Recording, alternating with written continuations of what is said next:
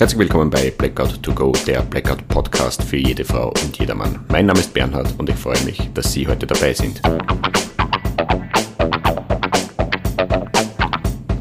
Ich möchte Ihnen die unbegreifliche Welt des Blackouts näher bringen, so quasi to go informieren, damit auch ohne Strom das eine oder andere Birndl brennt.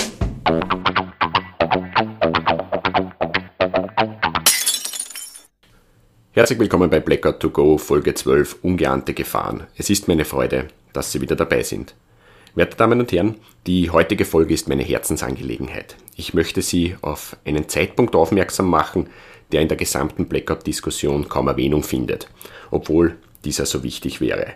Bei der letzten Folge, also beim ersten Update, da sind wir so vom einfachen lokalen Stromausfall zur bewussten zonierten Flächenabschaltung gesprungen und dabei haben wir einige Auswirkungen beleuchtet.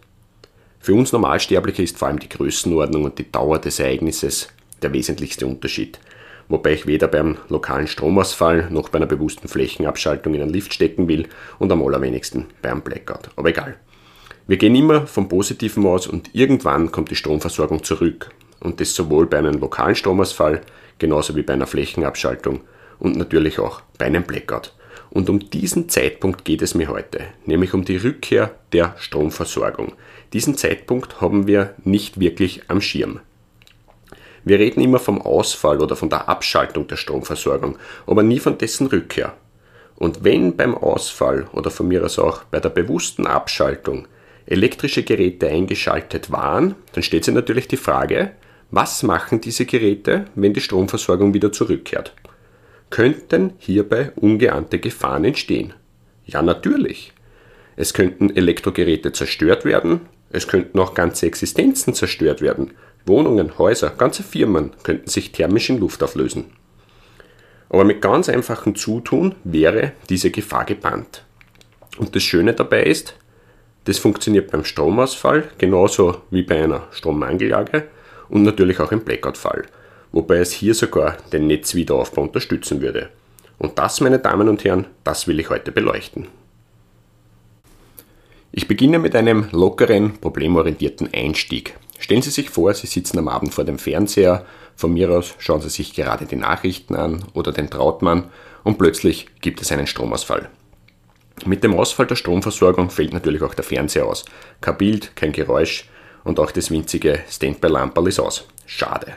Aber wir haben in unserem Gedankenexperiment Glück, die Stromversorgung kann rasch wiederhergestellt werden. Trotzdem bleibt der Fernseher finster, aber dafür leuchtet das winzige Standby-Lamperl. Und sobald wir wieder aktiv mit der Fernbedienung einschalten, wird uns unser Fernseher wieder unterhalten. Was will ich Ihnen damit sagen? Die meisten Fernseher, aber auch Stereoanlagen gehen nach einem Stromausfall in den Standby-Modus. Da passiert sonst nichts. Und erst mit unserem aktiven Zutun, also mit dem Griff zur Fernbedienung, können wir diese Geräte wieder ganz normal einschalten. Salopp gesagt, Fernseher, Stereoanlage grundsätzlich ungefährlich. Ich habe mich mit einigen Geräten gespielt und ausprobiert, was da passiert, wenn die Stromversorgung zurückkehrt. Bei manchen Geräten habe ich einfach im Betrieb den Stecker gezogen und bei anderen habe ich die Sicherung abgedreht und irgendwann dann wieder eingesteckt bzw. die Sicherung eingeschalten. Als gelernter Elektriker war das jetzt nicht wirklich die Herausforderung, aber dennoch gab es einige Aha-Momente, mit denen ich wirklich nicht gerechnet hätte. Und diese Aha-Momente waren in erster Linie geräteabhängig. Sie werden es gleich bemerken, was ich damit meine. Setzen wir unser Gedankenexperiment fort. Meine Damen und Herren, wir sitzen jetzt nicht mehr vor dem Fernseher, sondern wir stehen vor dem Wasserkocher. Sollten Sie keinen haben, dann müssen Sie sich die Situation kurz vorstellen. Wir erwärmen Wasser für unsere Instant-Nudeln und während der Erhitzungsphase fällt wie von Zauberhand die Stromversorgung aus.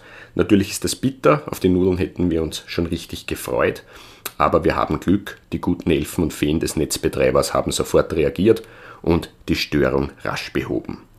Mit der Rückkehr der Stromversorgung beginnt der Wasserkocher wieder zum Kochen, von selbst, ohne unserem Zutun. Wir könnten es Zauberei nennen, aber in Wahrheit liegt es an der Tatsache, dass der Wasserkocher im Moment des Stromausfalles eingeschalten war. Und das ist bei meinem Wasserkocher tatsächlich so. Der macht einfach weiter, wo er aufgehört hat. Gleiches passiert bei meinem Teekocher. Ist das jetzt gefährlich? Jein. Kommt drauf an, würde ich meinen. Einerseits ist das Wasser drinnen, andererseits hat der Kocher einen Überhitzungsschutz, ja, nein. Und vor allem, und das ist eigentlich das Wesentlichere, bin ich vor Ort, wenn diese Situation eintritt. Im schlechten Fall fängt der Kocher zum Schmelzen an und vielleicht auch dann noch zum Brennen. Schauen wir uns noch ein paar weitere Geräte an. Vielleicht haben Sie sowas auch, einen Plattengriller. Mein Plattengriller ist Worldklasse, 2200 Watt, 5 Temperaturstufen, antihaft beschichtet, stahllackiert mit Kontrollleuchte. Ein Ferrari unter den Plattengrillern. Ja, aber wenn der beim Stromausfall eingeschaltet war, dann grillt der nach der Rückkehr der Stromversorgung einfach weiter. Und 2200 Watt ist schon eine elektrische Leistung. Da sind wir im Bereich von handelsüblichen Heizkonvektoren, die ebenfalls weiter heizen würden, so am Rande bemerkt. Tja, Mikrowellenherd, sowas habe ich auch. Da war ich echt erstaunt. Fertiggericht hinein, 2 Minuten 800 Watt und nach einer Minute habe ich den Stecker gezogen. Nach geraumer Zeit wieder angesteckt und es ist nichts passiert, gar nichts. Damit hätte ich nicht gerechnet. In meiner Arbeit habe ich eine andere Erfahrung mit dem dortigen Mikrowellenherd gemacht und das will ich kurz ausführen. Also eine wahre Geschichte aus meiner Blackout-Welt. Da müssen Sie jetzt durch. Und zwar für unseren Gemeindekrisenstab habe ich mir kleine handelsübliche Notstromaggregate vorfinden lassen und diese habe ich mit den Geräten, die wir im Krisenstab verwenden, getestet. Auf Herz und Nieren sozusagen auf eine runde Laufleistung, auf Spannungsspitzen, auf einfache Handhabung etc. Dabei habe ich verschiedenste Geräte einzeln nacheinander und auch miteinander angesteckt. Das typische für den Krisenstab, Laptop, Beamer, Standcomputer, Kopierer, LED-Scheinwerfer, diverse Ladegeräte für Funkgeräte, für Akkuscheinwerfer und und und. Aber auch Geräte, die wir für die Versorgung der Akteure nutzen, also Herdplatten, Heizlüfter, Wasserkocher, Kaffeemaschinen und natürlich auch den Mikrowellenherd samt Tapartikel von meinem Kollegen. Aber das ist uns erst später aufgefallen. Auf jeden Fall, den sein Essen hat unbemerkt mehrere extra Runden im Mikro gedreht, hasskalt, hasskalt, hasskalt, wie das Space Shuttle. Und irgendwann hat es dann den Deckel runtergesprengt und natürlich war der Mikro versaut. Das war der Zeitpunkt, wo wir gemerkt haben, dass da Essen drinnen ist. Aber um das geht's ja eigentlich gar nicht, sondern darum, dass der jedes Mal, wenn er angesteckt wurde, der wieder weiter erhitzt hat. Im Endeffekt liegt es nur an der Mechanik, mit der das Programm eingestellt und die Leistung eingestellt wird, aber es hat mich erstaunt, weil mein Mikrowellenherd zu Hause sogar älter ist. Also wieder eine geräteabhängige Situation, in dem Fall jetzt beim Mikro. Ja, Blackout-Geschichte beendet. Fazit, ob das Gerät nach der Rückkehr der Stromversorgung wieder weitermacht oder nicht, ist und bleibt geräteabhängig. Einen weiteren Heimversuch habe ich noch gestartet, obwohl mir der Ausgang im Vorhinein grundsätzlich klar gewesen ist. Und zwar geht es um den E-Herd samt Kochplatten. Die sind fix angeschlossen, also ohne Stecker, aber hängen an derselben Sicherung. Ausgangslage, meine Frau kocht und ich will noch anmerken, sie kocht hervorragend, aber ich habe den Vorgang unterbrochen, indem ich die Sicherung abgedreht habe. Es folgt eine kurze Diskussion, deren Inhalt ich hier nicht ausführen werde, aber wie erwartet, nachdem die Sicherung wieder eingeschaltet war, hat das Backrohr genauso wie die Herdplatte die Arbeit wieder aufgenommen. Also wenn mein E-Herd oder die Kochplatten zum Zeitpunkt des Stromausfalles eingeschalten waren, dann heizen diese mit der Rückkehr der Stromversorgung munter weiter. Und es wird bei den meisten eher sein, die über Drehknöpfe verfügen. Bei den Kochplatten muss es nicht sein, da gibt es auch die Induktionskochplatten, wo sie eigentlich nichts tut, solange drauf kein, kein dementsprechender Topf steht. Also wie sich ein Elektrogerät in solch einer Situation verhält, ist und bleibt geräteabhängig. Und genau das kann zu gefährlichen Situationen führen. Brandgefahr bei allem, was mit Hitze zu tun hat, Kochgeräte, Bügeleisen, Föhn, Heizgeräte etc. Verletzungsgefahr natürlich bei drehenden und rotierenden Maschinen, wobei wir da eher in Werkstätten wahrscheinlich suchen müssen, bis auf einen Mixer. Aber ich glaube, Sie verstehen, um was es mir in erster Linie geht. Was kann Mann und Frau dagegen tun? Wie kann das Risiko bzw. die Gefahr minimiert werden? Naja, Geräte händisch ausschalten, das ist das eine. Geräte abstecken und oder die Sicherung abdrehen ist das andere. dann kann eigentlich nichts mehr passieren. Ja sicher, übers Kabel könnten sie noch drüber fallen, aber das ist eine andere Geschichte. Übrigens, was ich Ihnen jetzt erzählt habe, habe ich nicht erfunden. Diese Maßnahmen empfehlen auch die Energieversorger und Verteilernetzbetreiber. Also an sich nichts Neues. Schauen Sie mal auf deren Homepage nach, da gibt es gute Tipps für das Verhalten beim Stromausfall und auch Interessantes rund um das Stromnetz und um die Versorgungssicherheit. Also da kann sich ein Blick durchaus lohnen. Ich würde jetzt noch gern die Wichtigkeit dieser Maßnahmen auf den Blackout-Fall beleuchten und dabei möchte ich eher meinen Zugang als Zivil- und Katastrophenschutzbeauftragter sowie als freiwilliger Feuerwehrmann an Sie herantragen. Werte Damen und Herren, beim Blackout sprechen wir von einem großflächigen Stromausfall über weite Teile Europas. Das wissen wir schon. Wir wissen aber auch, dass es Zeit braucht, bis die Stromversorgung wieder zurückkehrt. Aber sie wird zurückkehren. In manchen Gebieten früher, in manchen später.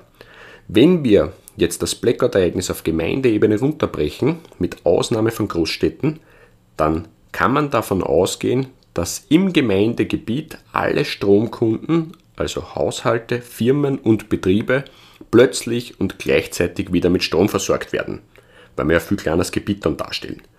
Das bedeutet aber auch, wenn es in dieser Gemeinde Objekte gibt, Haushalte, Geschäfte, Firmen und von mir aus auch öffentliche Gebäude, in denen sich eingeschaltete elektrische Gerätschaften befinden, dann kann das bei der Rückkehr der Stromversorgung zu entsprechenden Herausforderungen führen, vor allem für die Feuerwehr.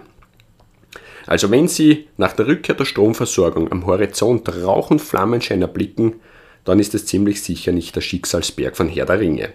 Auch wenn es wie Mordor aussieht, es ist es nicht. Wesentlich ist aber, dass Sie diese Beobachtung melden, zum Beispiel bei der Feuerwehr, bei der Gemeinde oder bei der nächsten Meldemöglichkeit. Und das wird eine sportliche Herausforderung für Sie werden. Denn die Telekommunikation funktioniert bei diesem Zeitpunkt noch nicht. Das Absetzen eines Notrufes auf herkömmliche Art und Weise wird es zu diesem Zeitpunkt noch nicht spielen. Und genau aus diesem Grund ist Ihr Zutun so wichtig, vor allem was das Alarmieren von Einsatzkräften betrifft damit überhaupt eine Hilfeleistung beginnen kann.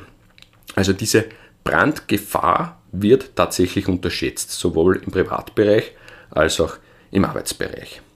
Es kann durchaus passieren, dass im Blackout-Fall ein eingeschaltetes Gerät übersehen wird oder in der Aufregung auch darauf vergessen wird und irgendwann kehrt dann die ersehnte Stromversorgung zurück und dann könnte es zu einem Brand kommen. Einen bedeutenden Einfluss auf dieses Szenario möchte ich noch erwähnen, nämlich die Tageszeit. Also wenn ein Blackout-Ereignis in den Nachtstunden passiert, dann werden sicher weniger dieser angesprochenen Geräte in Betrieb sein. Ich bin überzeugt davon, dass in der Nacht weniger Personen kochen oder bügeln werden. Andererseits, wenn es trotzdem welche gibt, wenn es schlagartig finster wird, könnte der erste Gedanke nicht dem Abschalten des Gerätes dienen, sondern der Beleuchtung und vielleicht vergisst Mann oder Frau dann auf dieses Gerät. Sei es wie sei, je großflächiger die Wiedereinschaltung, desto mehr Objekte können gleichzeitig betroffen sein. Im besten Fall passiert in der Gemeinde nichts, im schlechteren Fall gibt es zeitgleich mehrere Brände. Und das ist dann eine Frage der Ressourcen. Vielleicht ist bei den Nachbargemeinden alles in Butter und deren Kräfte können aushelfen, aber vielleicht kämpfen die selbst. Und wenn die Bevölkerung umsichtig handelt, sei es privater oder betrieblicher Natur, na dann kann diese Situation maßgeblich entschärft werden. Es ist tatsächlich so, wenn Sie als Bürger oder Bürgerin diese Maßnahmen beherzigen und auch anwenden, dann sind Ihre eigenen vier Wände grundsätzlich safe. Selbiges gilt für Betriebe, Geschäfte und Firmen. Und Ihr umsichtiges Handeln würde uns dabei den Rücken frei halten. Das Einzige, was es dazu braucht, ist ein Plan. Ein Plan, den Sie beim Blackout anwenden, den Sie bei einer Strommangeljage anwenden oder den Sie sogar bei einem Stromausfall anwenden, so wie es die Netzbetreiber empfehlen. Ich habe so einen Plan, auch meine Frau kennt das Prozedere und dabei ist es, wie angesprochen, egal ob Blackout, Strommangeljage oder Stromausfall, das ist der Plan, so wird es gemacht. Also sobald wir erkennen, dass der Strom weg ist und wir festgestellt haben, dass das Problem nicht bei uns liegt, geht's los. Halten Sie sich fest. Erstens, ruhig bleiben. Zweitens, im Sicherungskasten alle Sicherungen und den EFI-Schutzschalter ausschalten. Drittens, Rundgang, aktives Abschalten aller Geräte, also händisch ausschalten und gleichzeitig, sofern möglich, abstecken. Fertig. Da kann nichts passieren. Brandgefahr durch elektrische Geräte auf Null reduziert. Später dann, ab und zu, gibt es dann einen Rundgang und dabei schauen wir nach, ob die Stromversorgung wieder da ist.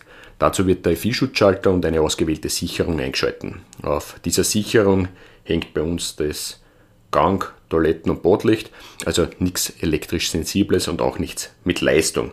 Alternativ könnten Sie auch schauen, ob am Smart Meter Display eine Anzeige sichtbar ist. Also das wäre ein Hinweis, dass der Strom wieder da ist. Ist der Strom wieder da, dann schalten wir wieder, wieder ein, also Sicherung für Sicherung und anschließend bewusst die einzelnen Geräte mit Stecker.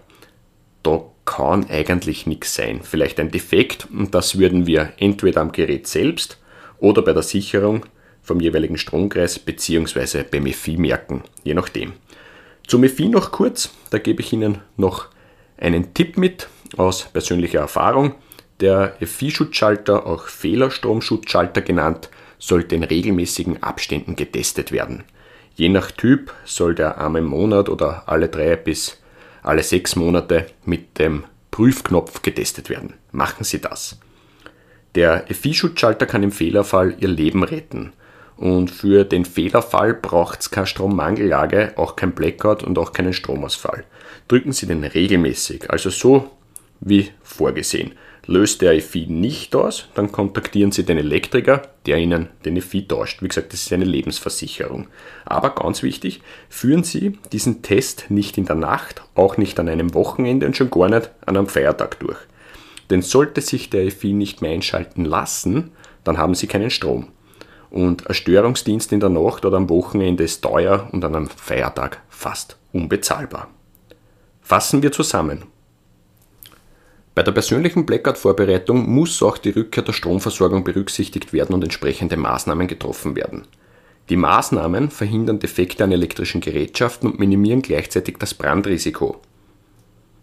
Maßnahmen, die Sie treffen sollten, brauchen Sie nicht neu erfinden. Die Netzbetreiber stellen diese Informationen im Internet zur Verfügung.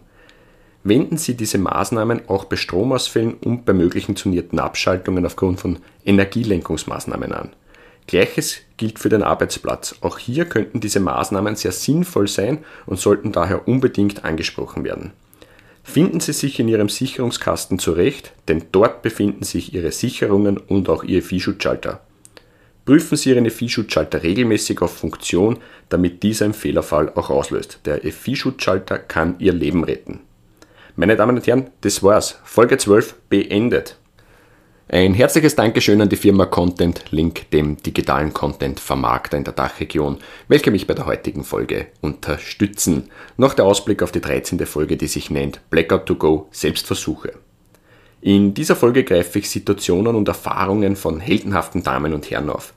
Diese Personen haben sich selbst zu zweit oder sogar als Familie einem Blackout-Selbstversuch unterzogen. Und zwar so, wie sie sich selbst ein Blackout vorstellen würden. Das macht das Ganze sehr spannend. Einige dieser Versuche dauerten nur Stunden, andere tatsächlich mehrere Tage, aber die Erkenntnisse dieser Damen und Herren macht diese Folge so besonders. Daraus können wir sehr viel lernen. Also Vorstellungen, Herausforderungen, Fehleinschätzung, aber auch Hausverstand und Staunen werden in dieser Folge nicht fehlen. In diesem Sinne, herzlichen Dank für Ihre Aufmerksamkeit. Bleiben Sie dran, damit auch ohne Strom ein Birndl brennt.